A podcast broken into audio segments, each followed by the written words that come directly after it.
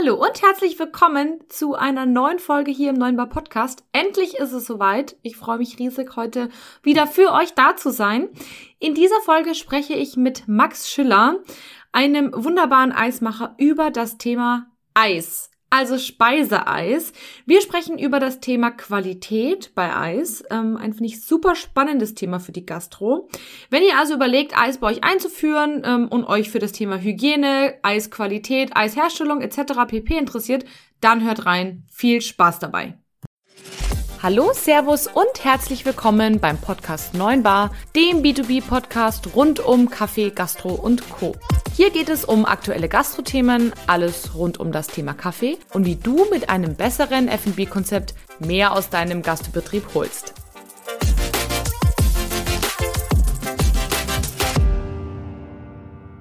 Hallo und herzlich willkommen zu einer neuen Folge hier im Neuen Bar Podcast. Mein Name ist Kathi Rittinger, ich bin Kaffeemaschinen, Expertin für die Gastronomie hier bei meinem Unternehmen, die Kaffeegruppe in München.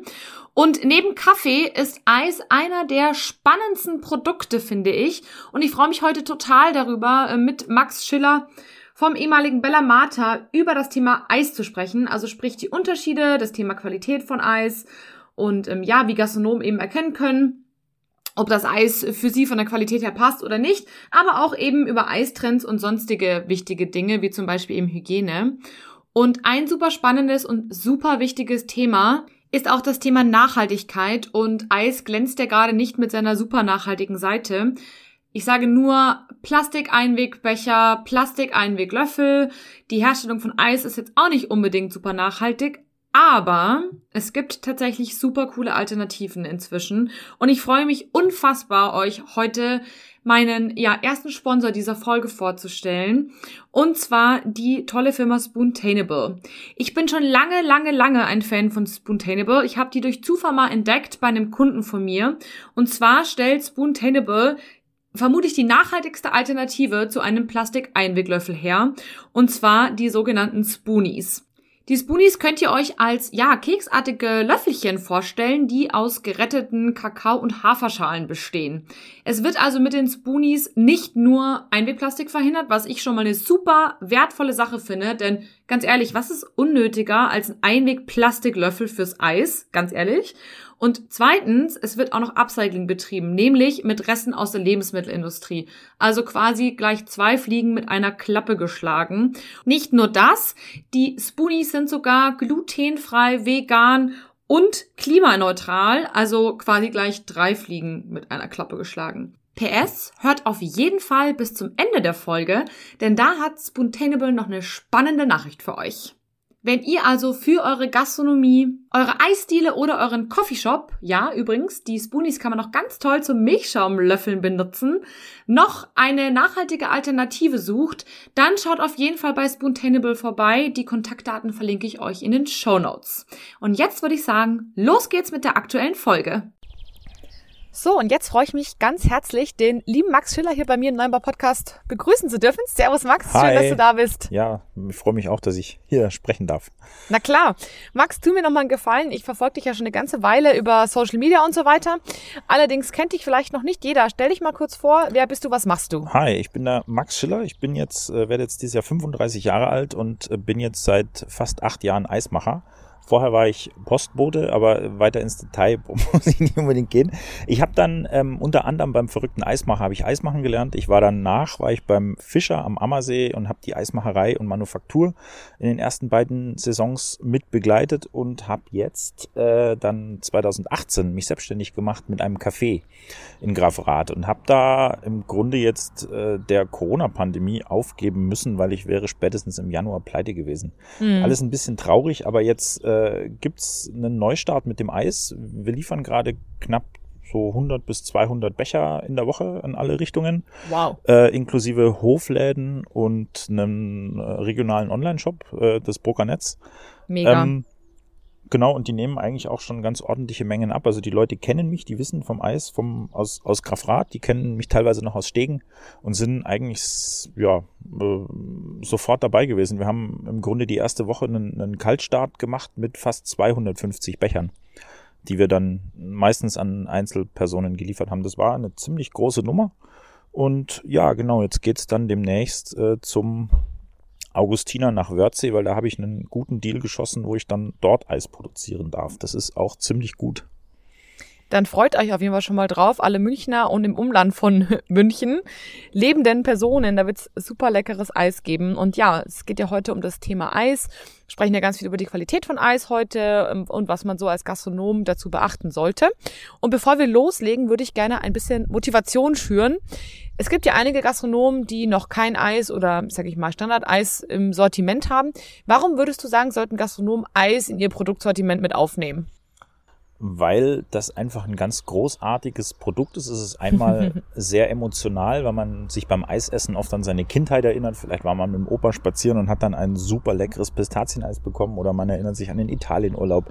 Das Stimmt. ist immer, ähm, das ist ein Teil davon. Und ähm, das zweite ist, das merkt man ja auch schon seit ein paar Jahren, das Eis ist als Food Pairing ähm, mittlerweile entdeckt worden und auch einfach auch für salzige Sachen, für Salate, für alles Mögliche zu haben. Und man kann damit auch, das habe ich beim verrückten Eismacher unter anderem bewiesen, einfach alles damit machen, komplett. Ja, das stimmt. Ähm, wer, wer, sich, wer sich vielleicht an so eine schöne äh, Kirschmarmorierung beim Amarena-Eis erinnert, äh, beim verrückten Eismacher haben wir das mit Currywurst gemacht.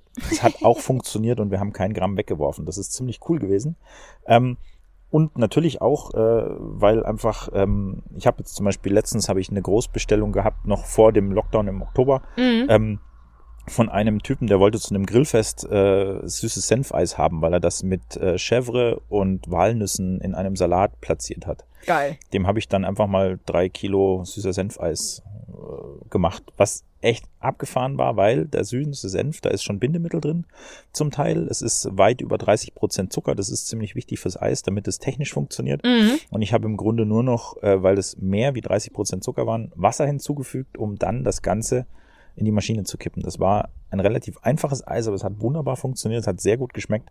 Also kreativ und, werden ähm, geht damit locker. Ja, kreativ werden geht damit locker und das ist einfach so vielseitig einsetzbar. Also das heißt jetzt im à la carte Geschäft, das zwar gerade nicht stattfinden darf, aber kommt ja wieder. Bleiben wir mal, genau, bleiben wir mal optimistisch, dass das auch wieder kehrt und dann ja, da kann man einfach super viel mitmachen und einfach auch, ähm, wenn man ein gutes Eis hat mit einer ich sage jetzt mal, kompakten, guten Qualität, dann kann man die Menschen damit auch begeistern, weil zu mir kommen immer wieder Leute, die sagen, ach, eigentlich sind wir keine Eisesser. Und dann essen die bei mir Eis und sagen, krass, dass das auch so schmecken kann. Das glaube ich. Das ist wie bei einem Cappuccino, ne? Die Leute ja. sagen, ich trinke keinen Cappuccino, weil das schmeckt mir nicht, bis sie das erste Mal einen richtig guten getrunken haben. Ja, ja, ich freue mich schon auf die Maschine nachher. Ja. ähm, Fun Fact, ich habe hier eine kleine Rocket mitgeschleppt. Ja, das Und wir probieren hier gleich noch ein paar Sachen aus für euch, aber das verraten wir noch nicht vorab. Genau. ähm, für alle Preisfüchse tatsächlich. Ähm, dieser Podcast ist ja nicht unbedingt für Sparer gemacht, sagen wir es jetzt mal so. Aber Eis hat auch eine super gute Marge, ne? Und gerade wenn man Eis und Kaffee zum Beispiel kombiniert, bekommt man ein super ertragreiches Produkt. Also alleine aus dem Grund, ähm, ein gutes Eis braucht nicht viel neben sich, aber wenn man es mit etwas kombiniert, wie zum Beispiel Kaffee oder auch einem selbstgemachten Kuchen, kann da wirklich was Spannendes passieren. Margentechnisch, aber eben auch kreativ, wie wir es gerade gehört haben. Und ja, ich freue mich total auf die, auf die Folge mit dir. Ja, wir sprechen ja die ganze Zeit schon über Eis, mhm. also über Eis ganz grundsätzlich. Jetzt ist es ja aber so, du sagst gerade schon, Eis ist nicht gleich Eis. Menschen kommen zu dir, die keine Eisesser sind und finden dein Eis dann mega. Welche Unterschiede gibt es denn eigentlich so ganz grundsätzlich beim Eis? Ähm, man muss ja äh, unterscheiden quasi zwischen so einem industriell hergestellten Eis, wie es es mhm. in den Discountern und Großmärkten gibt. Ähm, das ist ein Merkmal zum Beispiel, kann man feststellen, wenn man die Literanzahl mit den Gramm vergleicht. Ah. Ähm, das ist also die konventionellen Eismaschinen, so eine wie ich auch benutze und wie es in im Grunde jeder gewöhnlichen Eisdiele gibt, die haben 30 bis 40 Prozent Lufteinschlag drin. Bei den Sorbets ein bisschen mehr, bei den Schokoladen- und fettlastigen Sorten ein bisschen weniger. Das mhm. heißt, meine 500 Milliliter Becher, die ich liefere, die wiegen zwischen 350 und 480 Gramm. Man hat Aha. zum Beispiel 480 Gramm bei den 500 Millilitern Schokolade. Mhm. Weil das ist einfach eine unglaubliche, also ich nehme auch den, den 23 Prozent Fettkakao keinen enthärteten Fett oder äh, entfetteten Kakao, wie es dann einfach mal auf die Zutatenliste schauen, was da so drin ist, auch bei den bei den großen Packungen, sag ich mal. Mhm. Ähm, und dann ähm, hat man, dann darf die Industrie äh, quasi 150 Prozent, also sprich ein Viertel ist im Grunde Grundmasse und 75 Prozent ist Luft. What? Dürfen die hinzufügen. Krass. Und das erkennt man, wenn man jetzt bei dem großen äh, Discounter, der noch Deutschland in Nord und Süd teilt, äh, mal genau nachschaut ich glaube, die 200, äh, die 2 Liter Vanilleeispackung, die wiegt irgendwas 435 Gramm. Boah, ist das weil krass. das äh, im Grunde günstig Luft ist. Ich meine, Luft hat Klar. einen perfekten Wareneinsatz. Ähm, Gar kein. da kann man auch, um, um nochmal auf die Luft zu sprechen zu kommen, zum Beispiel die Luft einfach durch Rauch austauschen, durch Buchenrauch. Und dann kann man zum Beispiel auch einfach ein, ein, ein Eis smoken, habe ich auch schon gemacht für ein Whisky-Tasting.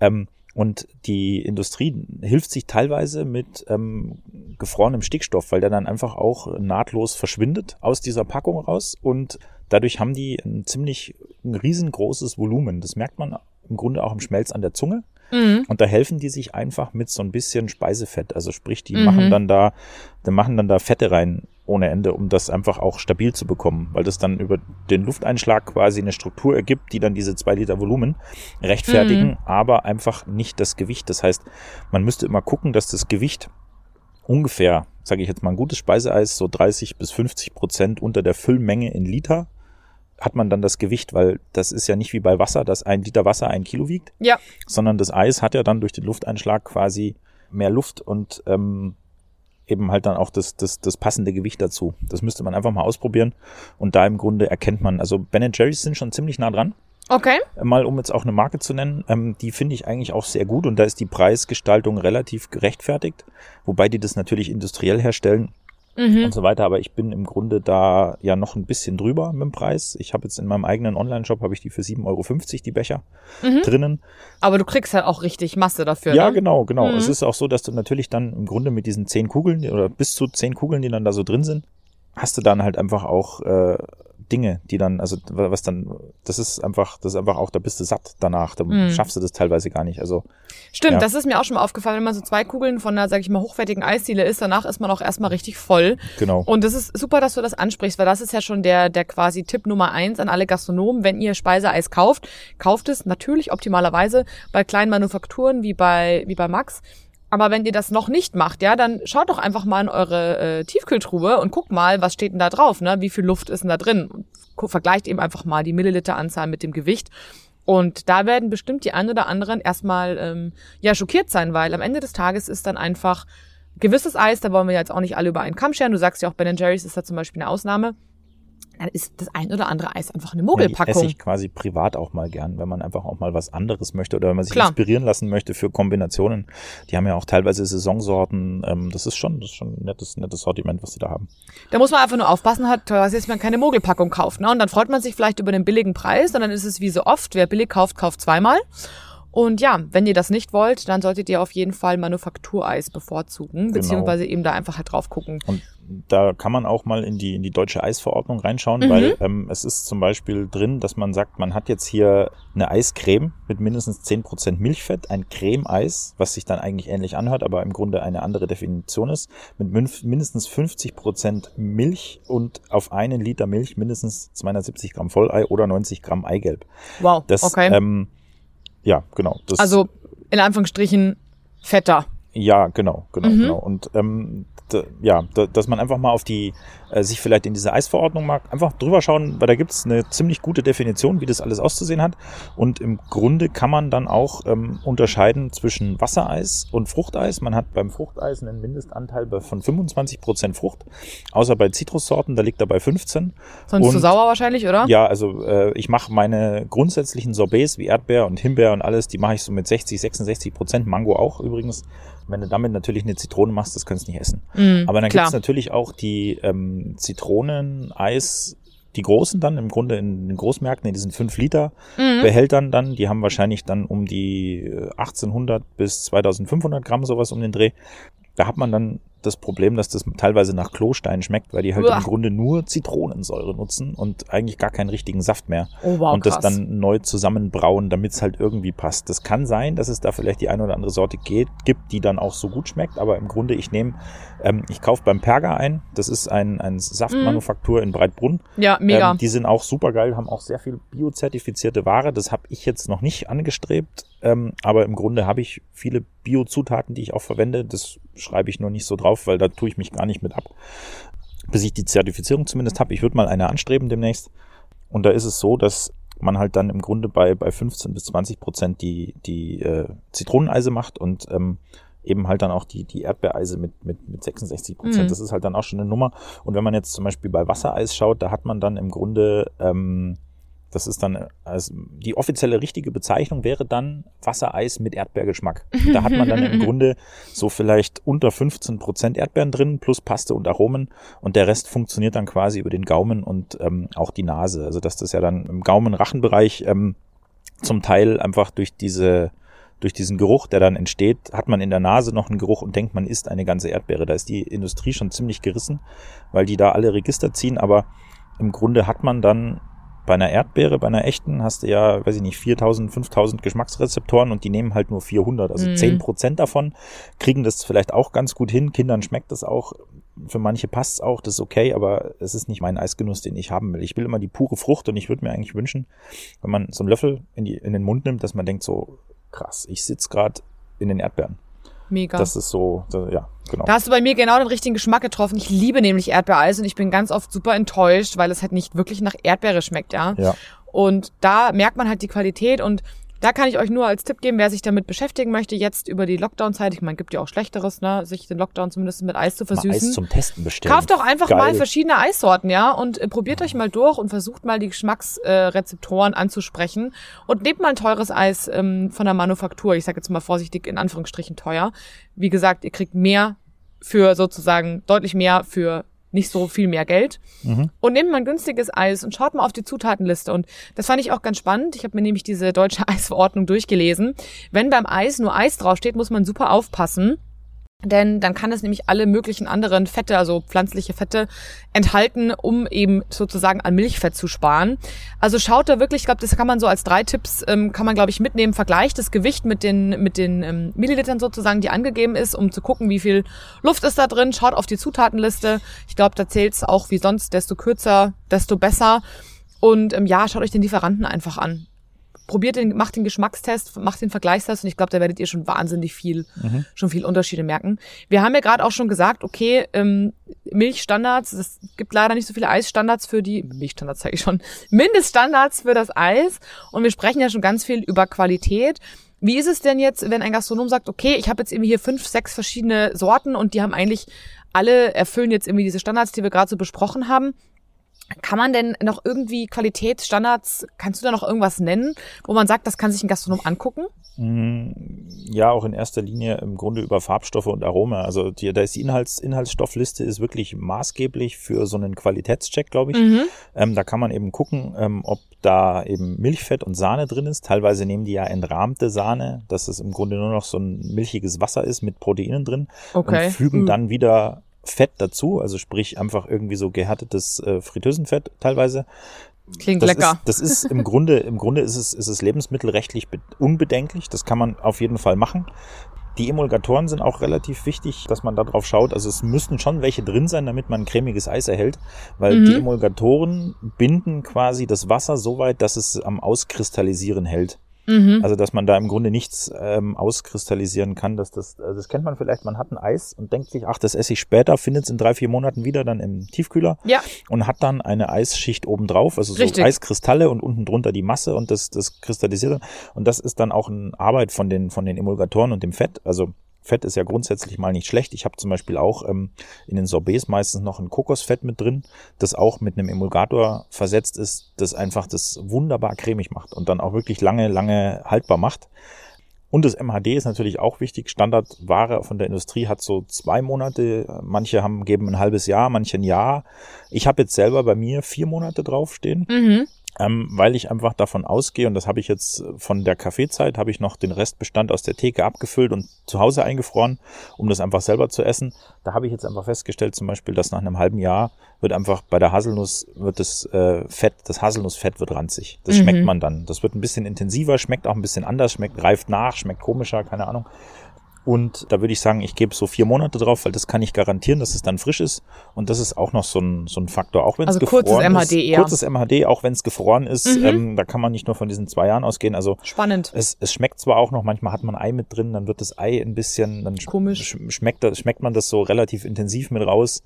Ähm, Super spannend finde ja. ich. Das ist wie beim Kaffee, ne? Wenn der frisch ja. geröstet wird und in eine Packung gegeben wird, kannst du ihn noch nicht trinken.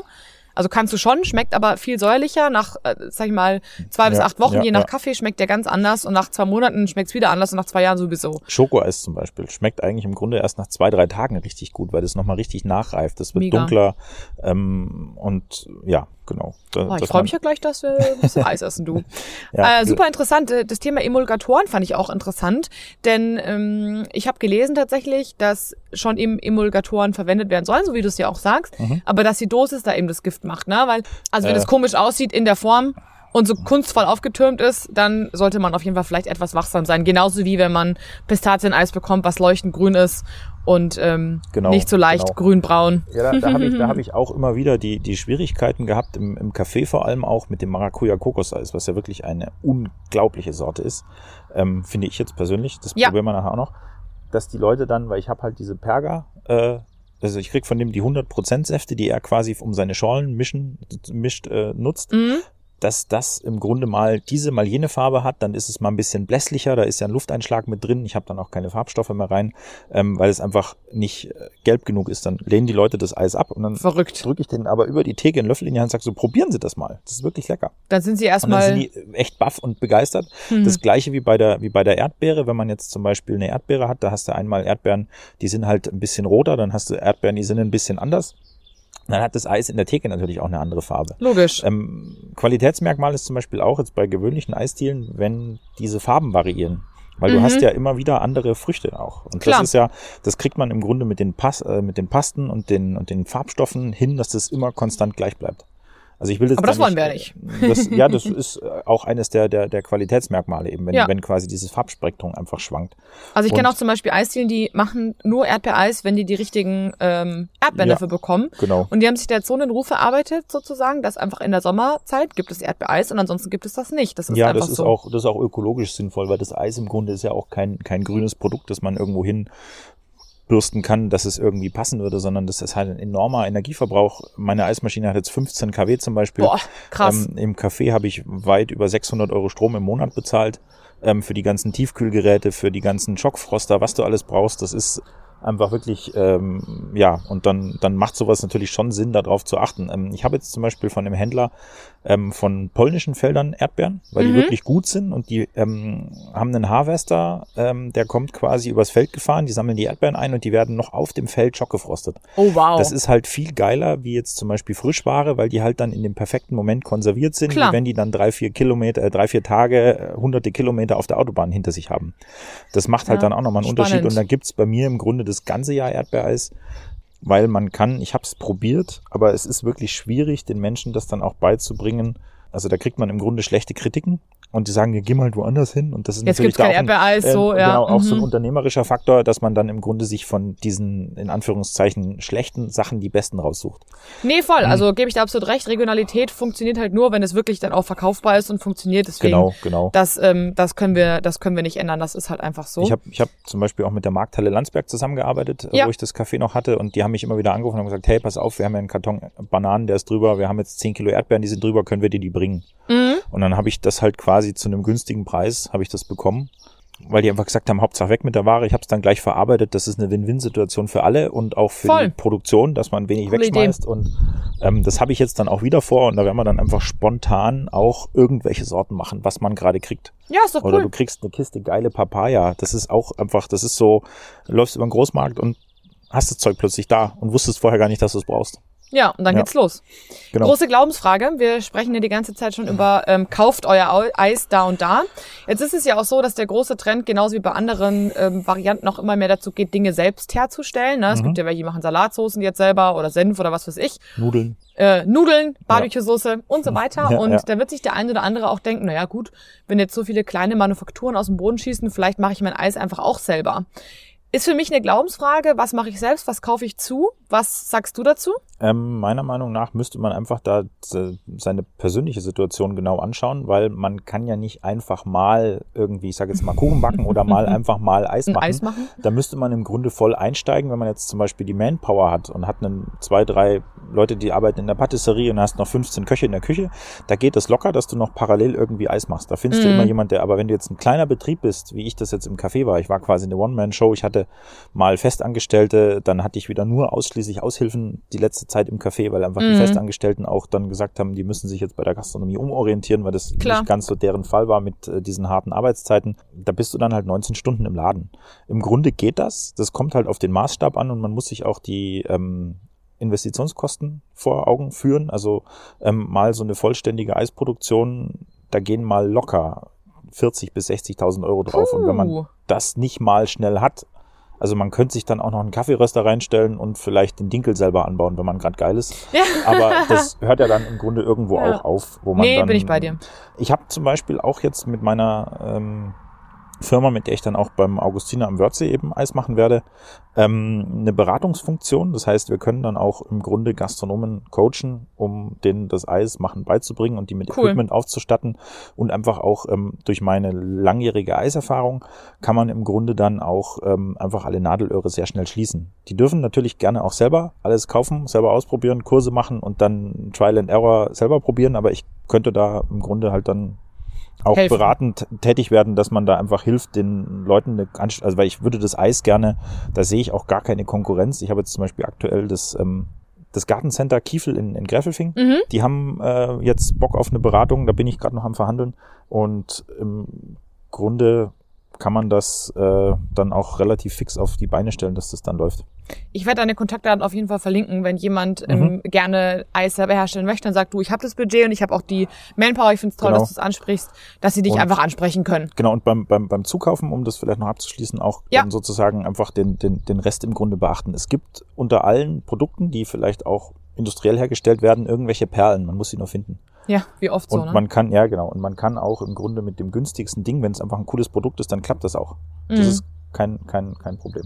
Was hältst du von diesem Eispulver, was man kaufen kann? Das habe ich durch Zufall entdeckt, als ich so ein bisschen mich über Eis schlau gemacht habe, dass es Eismanufakturen gibt oder Hersteller gibt, die so einen Pulvermix verkaufen, den dann der Gastronom sozusagen mit einer kleinen Eismaschine, so ein haushaltsübliches mhm. Ding, zubereiten kann. Was hast du ähm, da in Erfahrung? Also da würde ich jetzt bei der Gastronomie von abraten. Das ist was für privat. Mhm. Weil in der Gastronomie, du bringst einfach nicht die Mengen her. Du mhm. hast halt dann einen, der steht halt zehn Stunden an der Maschine und macht 15 Kilo Eis.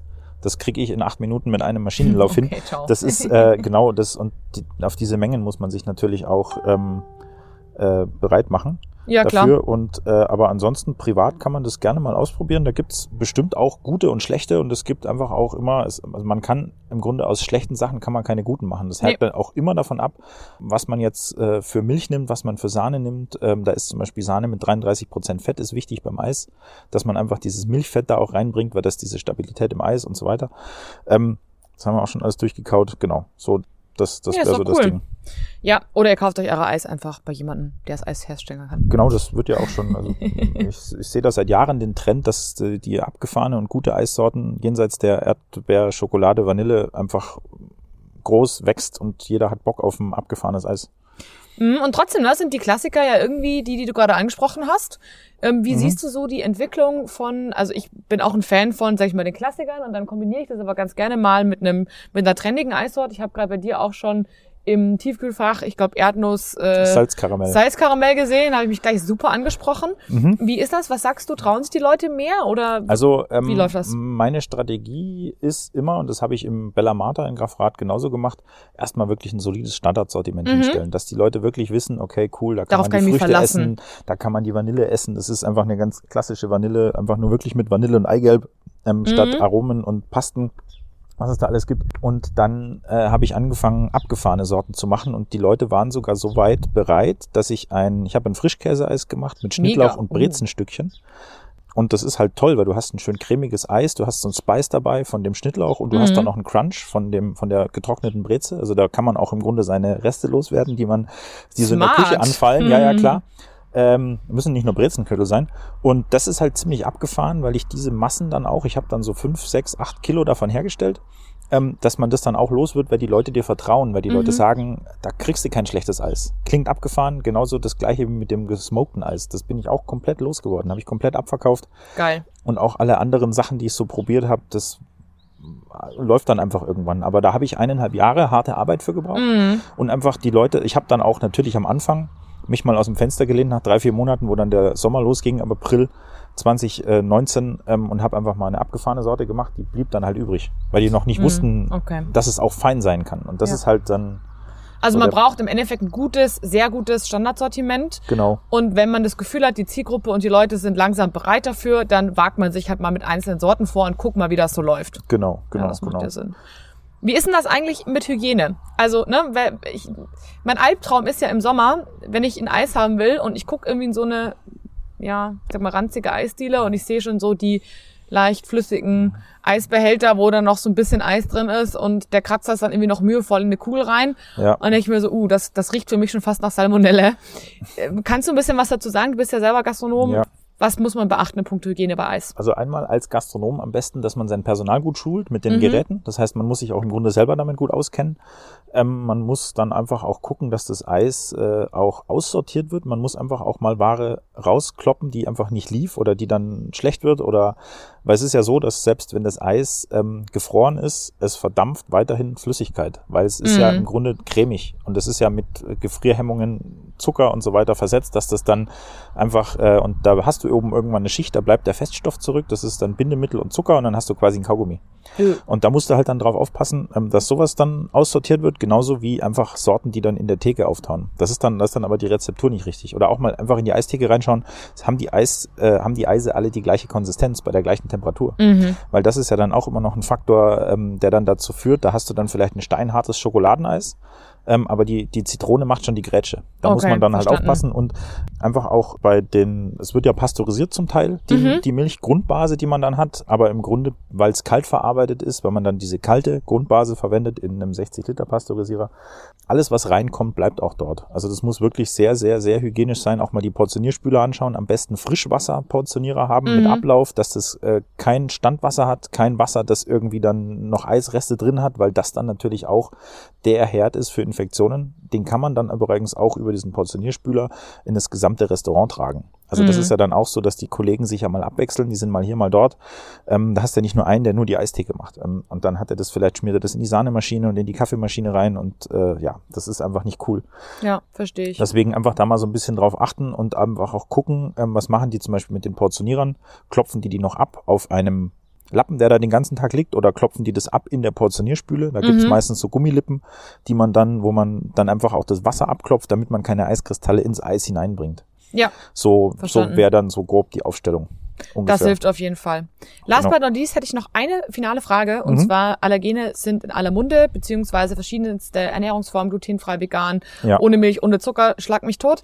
Wie siehst du diese, die Rolle der Allergene, beziehungsweise der verschiedenen Ernährungsformen bei Eis? Also was äh, mir Schwierigkeiten bereitet, ist, dass man das Eis zwar schon als äh, nicht unbedingt als Süßspeise sehen muss, weil es auch salzig geht, aber dass man beim Eis einfach denkt, ähm, es geht auch zuckerfrei. Da muss man dann halt im Grunde sich Früchte pürieren und die in eine Form gießen mit einem Steckerl. Das geht dann schon, dass man da ein bisschen Mhm. auf, auf Zucker verzichtet. Es geht aber einfach nicht ohne. Das ist technisch nicht möglich. Also es gibt vielleicht auch Eis, das, aber da, da kann, muss man auch mal wieder auf die Inhaltsstoffe gucken. Es gibt zum Beispiel bei diesen Big Five, äh, bei den äh, Nährwertangaben ähm, eine Möglichkeit, den Zucker ein bisschen auszublenden, wenn man zum Beispiel mehr Maltodextrin nimmt. Das ist ein Zucker, der kommt aus der Maisstärke Zucker. Ja, mhm. Ähm, und der hat halt einen hohen Feststoffanteil und quasi keine Süßkraft. Und dann muss man ihn teilweise nicht im Zucker angeben. Das heißt, da gibt's Eise, die haben dann drei Prozent Zuckeranteil. Das ist aber eigentlich Okay, ja. technisch nicht möglich. Die Konsistenz das, äh, wird ja auch anders, ne? Ohne, also ja, ja, wenn genau, man genau. Das, würde, das, das, das könntest du dann im Grunde in einen Becher gießen und halt als Block verkaufen. Aber das würde Ja, halt nicht okay. funktionieren. Ähm, deswegen, da müsste man dann mal gucken. Und im Grunde, ähm, also alle meine, meine Fruchtsorten sind zum Beispiel vegan. mhm. Das ist ein wichtiger Teil auch ähm, und ähm, da achte ich dann auch schon drauf. Ich wage mich jetzt dann demnächst auch mal, weil hier, wo ich jetzt produziere, beim Joe aktuell, der hat auch Hafer. Da wollte ich meine Hafermilch Oh, selber cool, machen ja, das wäre mega. und wollte mich einfach mal dran wagen, quasi mit einer eigenen Hafermilch dann äh, die fürs Eis irgendwie herstellen. Mm, Soweit bin ich aber noch nicht, weil ich hab, wurde jetzt ein bisschen überrannt von diesen Bechern, die wir da die Woche Was überliefern. Schönes. Ja, ja, das ist auch ganz schön, aber dann bleibt sowas halt auf der Strecke. Klar. Und im Grunde müsste man mal gucken, wenn es jetzt zum Beispiel auch ähm, einfach diese Allergenlisten, wenn man die anschaut, auch wie arbeiten die ist. Also was ich nie vermeiden kann, sind Kreuzkontaminationen von Klar. Mikroresten, sag ich Das mal. ist halt die so. Maschine wird zwischendrin gespült, aber wir verwenden halt einfach eine Eismaschine und da ist auch mal eine Haselnuss drin, da ist mal eine Erdnuss drin. Ganz klar. Ähm, da ist mal Eigelb drin und ähm, das, ja, das ist einfach nicht möglich. Aber im Grunde achtet man da natürlich schon drauf. Und man sollte vielleicht auch, wenn man insbesondere aller, äh, irgendwelche Allergene nicht verträgt, die Leute bitten, vielleicht in der Eistheke, äh, Eisdiele einen neuen Portionierer zu verwenden. Ja, das Weil ist. Das dann ist kann man gut. das wirklich relativ gut ausschließen. Cool. Ich sag vielen, vielen lieben Dank, dass du heute diese Folge mit uns, ja, oder mit mir gemacht hast Sag heute, Max. danke für die Einladung. Na klar. Wie man gehört hat, ich quatsch auch gerne. das ist, das ist in Ordnung. Und ähm, schaut bei Max auf jeden Fall mal vorbei am Ammersee, wo er jetzt demnächst ist. Ich verlinke Wörthsee. euch seine, oh, Entschuldigung, Wörthsee, Entschuldigung, Wörthsee. Ähm, ich verlinke nochmal die Kontaktdaten von Max, wenn ihr entweder Rat braucht rund um das Thema Eisherstellung. Da hat der gesagt, ist er Berater. Wenn ihr Kontakt mit ihm aufnehmen wollt, wenn ihr sein Eis kaufen wollt, alles findet ihr in den Show Notes. Und jetzt sage ich danke und Dankeschön. bis ganz bald. Jawohl. Ciao. So, das war's auch schon wieder mit dieser super tollen Folge zum Thema Eis. Danke an den Max, der das Ganze so super cool mit mir mitgemacht hat. Und ich kann euch nur sagen, sein Eis ist wirklich traumhaft lecker. Ihr dürft euch das wirklich nicht entgehen lassen. Und zu guter Letzt, ich habe euch zum Anfang der Folge noch spannende News versprochen. Spoontainable hat ein neues Produkt gelauncht und zwar den Twirly Shock. Trommelwirbel, ein essbares Rührstäbchen. Und das ist so perfekt für alle die, wie ich, Holzstäbchen zum Umrühren hassen. Solltet ihr also ein Gastronom, ein Coffeeshop, eine Bäckereikette, ein Eiscafé, zusammengefasst ein gastronomisches Objekt sein, das Kaffee anbietet, dann könnt ihr euch den Twirly Shock nicht entgehen lassen. Ich finde es super cool. Ich hasse den Holzgeschmack von ja, diesen Holzstäbchen, wenn man den abschleckt, wenn der, der Milchschaum noch dran hängt. Und ja, über eine Plastikeinwegalternative brauchen wir gar nicht sprechen, denn ihr wisst ja, zum 3. Juli 2021 wird EU-weit Einwegplastik verboten. Deshalb schaut ganz schnell bei Spoontainable vorbei und schaut euch das neue Produkt an, den Twirly Shock. In diesem Sinne, ich wünsche euch einen ganz schönen Tag, lasst es euch gut gehen, eure Kathi.